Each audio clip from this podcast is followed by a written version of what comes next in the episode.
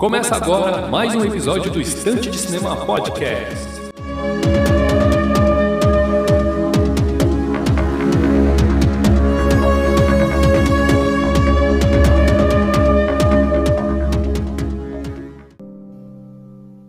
Muito bem, meus amigos, estamos aí para mais um episódio do Estante de Cinema Podcast. Eu sou o de Brito, vamos conduzir aqui mais um episódio em formato monólogo.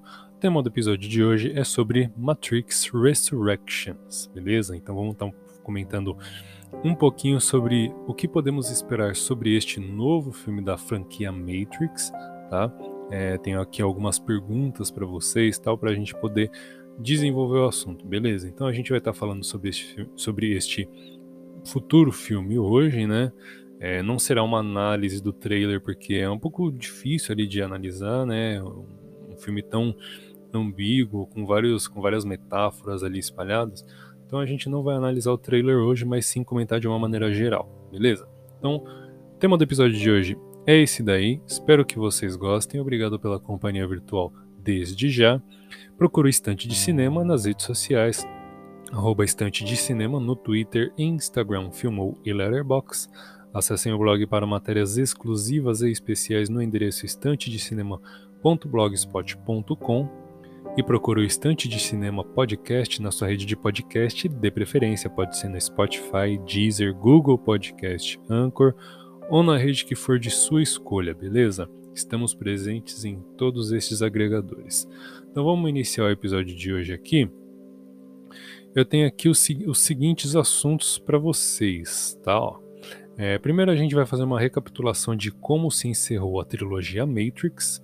É, temos aí algumas questões a respeito se este novo título é uma continuação ou um reboot. Né? Temos a ausência de alguns atores e do, do, dos filmes anteriores e tal, e algumas teorias da conspiração envolvendo estas ausências, beleza? Então vamos iniciar aqui.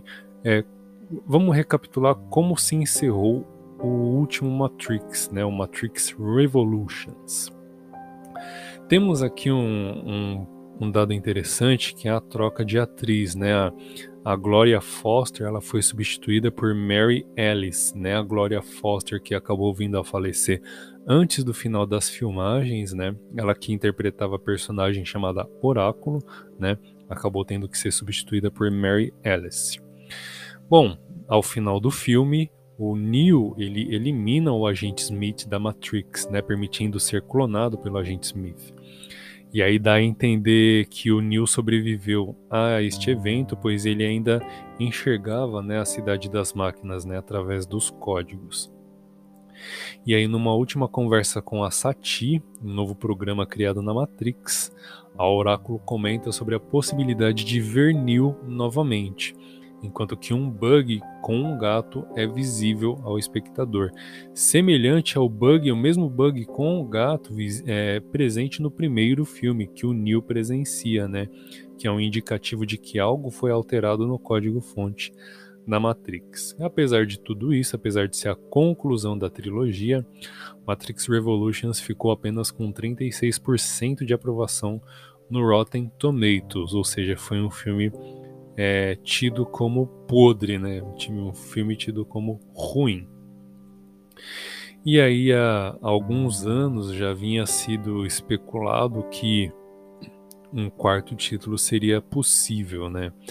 E aí que vem a nossa pergunta: se este novo Matrix, ou se este novo Matrix, né, aportuguesando aqui, ele será uma continuação ou um reboot? né? Porque esta pergunta é muito importante para a gente entender o que diz a sinopse do filme, tá? O trailer foi lançado nesta quinta-feira, né, no dia de ontem, dia 8 de setembro, e logo em seguida foi publicada a sinopse do filme. E aí que o mais interessante disso tudo não foi o trailer necessariamente falando, e sim a sinopse, que a sinopse oficial diz assim, abre aspas: Matrix Resurrections é uma continuação da história estabelecida no primeiro Matrix. 20 anos depois, a franquia que ajudou a definir a cultura pop na virada do século está de volta para uma continuação e extensão do filme original. E aí ele continua. Uma nova aventura alucinante com ação épica que se passa em um mundo familiar, mas ainda mais provocativo, onde a realidade é mais subjetiva do que nunca. Tudo o que é necessário para ver a liberdade, para ver, para, aliás, tudo o que é necessário para ver a verdade é libertar a sua mente. Fecha aspas. Bom, Matrix Resurrections ou Matrix 4, né, como queiram, é, tem aí a sua data de estreias nos cinemas brasileiros para o dia 16 de dezembro. Então, após essa leitura dessa sinopse, ainda restam dúvidas de que será um reboot, né, um recomeço ali da ignorando Matrix Reloaded e Matrix Revolutions para é, adicionar este Matrix Resurrections, né? Seria muito interessante, né? É, até porque o segundo e o terceiro filme da, da trilogia original são visivelmente de qualidade completamente é, comercial em comparação ao primeiro filme, que ele tem um conceito, uma filosofia e elementos de metáfora muito mais fortes e muito mais presentes e bem semeados ali ao longo dos três atos do filme, né, do primeiro The Matrix, lançado em 1999. Então, assim, Parece que eles podem ignorar Matrix Reloaded Revolutions ou então utilizar alguma ação dentro da trama do filme, dentro do plot, né, dentro do filme ali presente, mesmo na trilogia, e fazer com que um, um reboot, ainda que ainda inclua os dois, os três filmes, é, aconteça mesmo assim, né? Só para a gente, por exemplo, é, utilizar aqui das uh, dos, dos, artifícios, né, ó, que muito, desde muito, desde o, o, a década passada e a retrasada, né, dos anos 2000 e a década de 2010, algumas lendas e teorias apontam para que uma exista uma Matrix dentro da Matrix, né? E isso daí é um, é um caso que foi, é muito popular por entre os fãs né, na internet. É, e curioso que o, a franquia Matrix ela não ficou apenas nos filmes, né? Ela tem outros, outras mídias que são canônicas dentro do universo, como por exemplo o anime chamado Animatrix, e alguns jogos como Enter the Matrix e Matrix Path of Neo, né, para PlayStation 2. Talvez estes materiais que eu mencionei, dos jogos de PlayStation 2, talvez não sejam canônicos, mas existe um MMORPG, que é um RPG no estilo Cabal e tal, não sei se vocês vão lembrar de Cabal, né? Mas é um RPG nesse estilo, né, na pegada de MMO, Multimassive Online, né? Era um jogo online, um RPG online é, de jogo massivo ali de, com várias pessoas é, este MMORPG de Matrix ele é canônico dentro da franquia, dentro da saga Matrix, né? E inclusive, mesmo tendo sido lançado em 2005, ele durou por um, vários anos online aí, que inclusive no ano de 2009 a, é, contou com um evento que dá um destino ao personagem Morfeu, né? O jogo ele conta que em um, é, em um caso de revolta ali da parte do Morfeu, né? Ele acaba partindo para cima das máquinas e tal, e acaba sendo morto. Ou seja, o, a morte de Morfeu, ela é canônica né, no universo de Matrix. E aí resta saber se eles vão ignorar também, a, além dos filmes, se eles vão ignorar o jogo também, ou se eles vão manter né? E aí fica aí a nossa pergunta, a nossa, nossa dúvida, né? Que a gente só vai sanar quando a gente assistir ao filme realmente, né? E aí é por isso, e também é um dos porquês é, do ator Lawrence Fishburne não retornar. Lembra que lá no.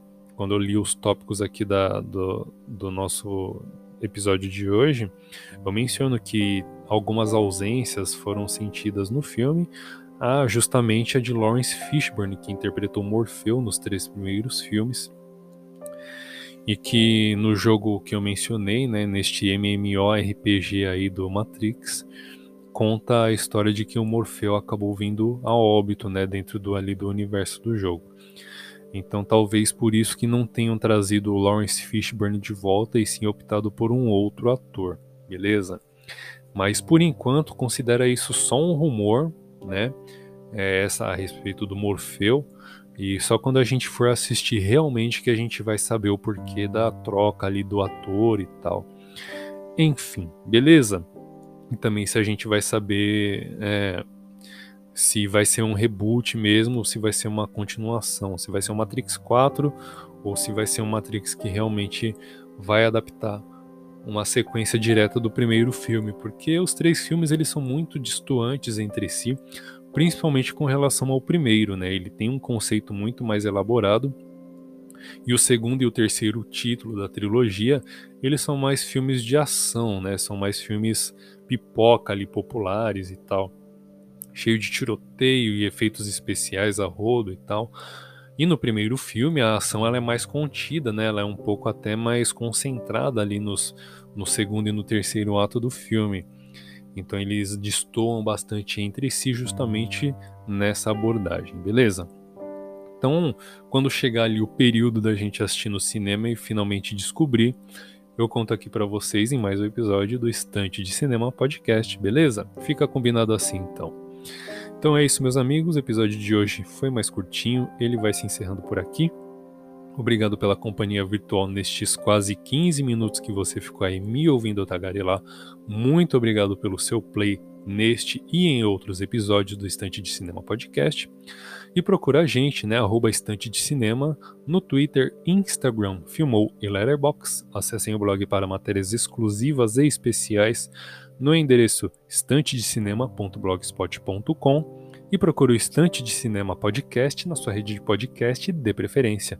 Pode ser no Spotify, Deezer, Google Podcast, Anchor ou na rede que for de sua escolha. Estamos presentes em todos estes agregadores. Beleza? Então, obrigado mais uma vez e até o próximo.